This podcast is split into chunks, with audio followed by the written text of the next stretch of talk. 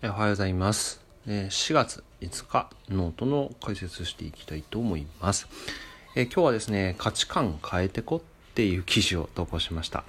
えコロナウイルスの感染拡大が、ま、続いていて、世界中がテレワークとかリモートワークとか、えこういったものが余儀なくされた結果、えー、Zoom というオンラインのツールが今世界的で世界中に爆発的に、えー使用がされています、えー毎日2億人を超えるユーザーが使っているらしいです。まあいろんな問題も起こってるんでねそこは注意して使っていただきたいなというふうに思うんですが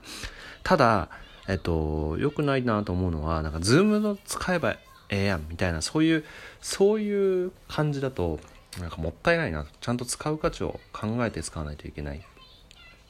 でなんかそのまま置き換えても効率が悪いとこいっぱいあると思うんで Zoom の本質を捉えましょうというところですねで Zoom の本質っていうのはまあ大人数なのにリアルタイムなやり取りがしやすいとこリアルタイムでこそ意味があるっていうところを考えなきゃいけないなと思ったので、まあ、その価値観を変えていこうというまとめですはい。では、一つ目なんですけども、えーブレストはいるけど会議はいらないっていうふうに書きました。で、えーまあ、会社によって会議の定義は若干異なるかもしれないんですけど、まあ日々の業務の報告の場だとするならば、それはわざわざズームでやらなくても別につ、なんか、えータスクが一覧化できるものとかガントチャートとかメールとか何でもできると思うのでなんかそれをあえてズームでやる意味っていうのはなんか薄いかな。別にゼロじゃないとはもちろん思うんですけど。ただあのブレスト何が生まれるかわからないブレストっていうのは非常にリアルタイムでの意見交換の意味が強いむしろメールでブレストするっていうのもなかなかこう大変だなともちろんなんか、うん箇条書きでね、うん出しまくってっていうのはもちろんあると思うんですけど、やっぱリアルタイムで、えーできるブレストってすごく意見が活発化するし、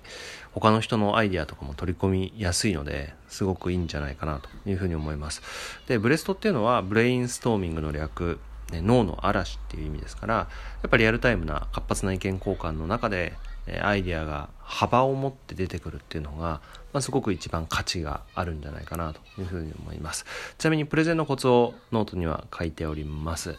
で、プレゼンの目的っていうのは、まあ、ひとまず意見を多く集める。アイデアの幅を広げるっていう意味なんで、プレゼンで最初に発言する人が重要な役割を持ってるんですね。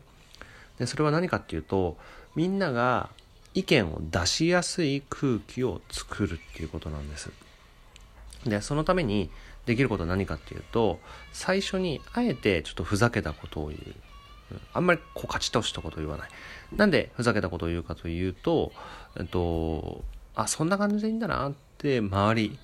特に下の子とかも含めて思ってもらうことがとても大切です。そうすることで人の意見を出しやすくするんですね。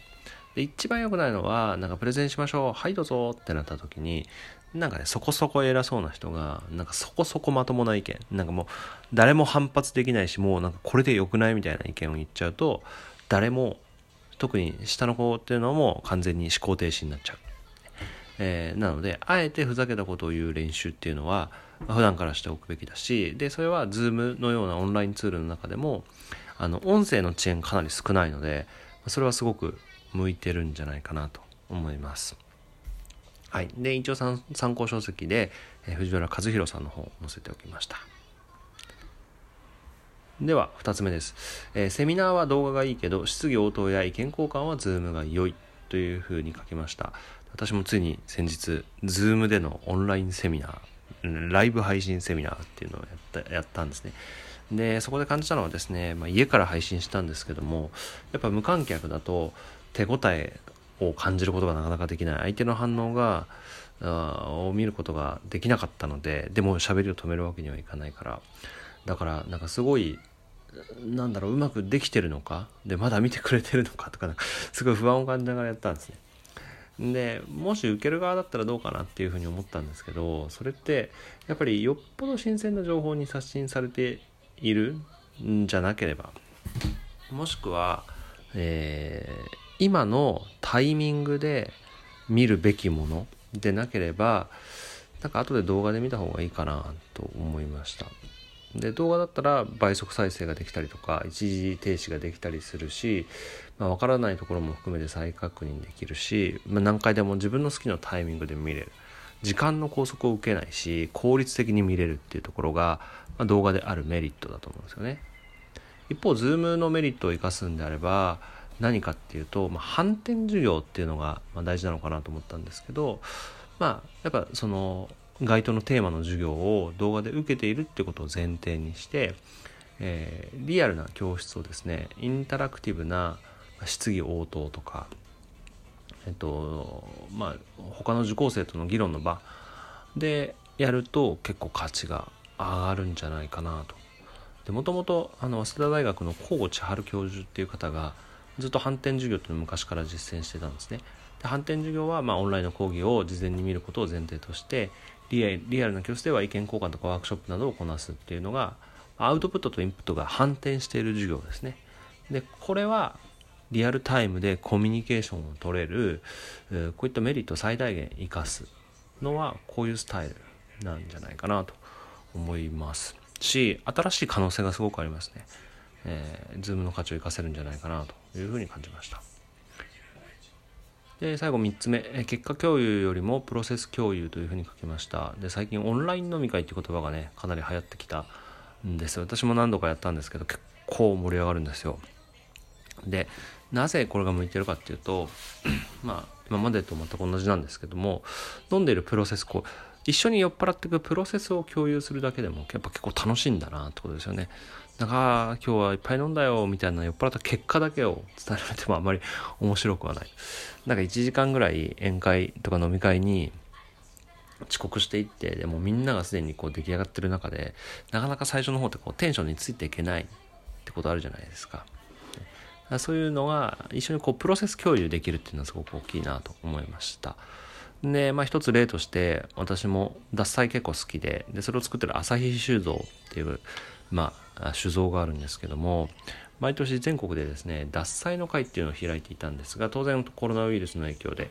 えー、リアルイベントの中止は相次いでいたんですね。ただまあ、あの朝日酒造さんもあのオンラインを通じて飲み会を開催する特に海外なんかのお客さんとの交流の機会を作ってたのであやっぱあのこういう企業っていいなっていうふうに思いました。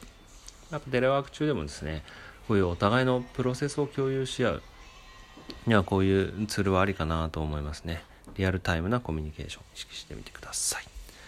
はいということでまとめです、えーコロナウイルスが正直ここまで感染するとは思っていなかったんですが、まあ、Zoom のようなとても便利なオンラインツールがある時代で本当に救われたな僕たちっていうふうに思います。ですがそれはリアルタイムで効果を最大化できることを意識するっていうことがとても大切ですよね。でその上での今日のままとめというか振り返りなんですけどもやっぱ Zoom であれば会議よりブレストの方が向いてるし講義よりも反転授業に向いてるし結果共有よりもプロセス共有に向いてる。ということになると思います。えー、Zoom の、まあ、使用により全員のオンラインの IT リテラシーっていうのは確実に上がると思います。きっと良い未来がやってきます。楽しんでいきましょう。はい。ということで、えー、最後まで聞いていただきありがとうございます。えー、このポッドキャストの中ではですね、ノート記事解説とともに、まあ、ツイッターなんかも連動しまして、まあ、日々の学びを配信しております。えー、多少なりとも学びがもしあればですね、えー、ノートの好きボタンや、まあ、フォローとか、ツイッターのフォローとか、あとは、この、ポッドキャスト他の過去の記事なんかも聞いていただけると、非常に励みになります。では、えー、外出自粛がずっと続いておりますが、今日も一日元気に頑張りましょう。ではまた明日。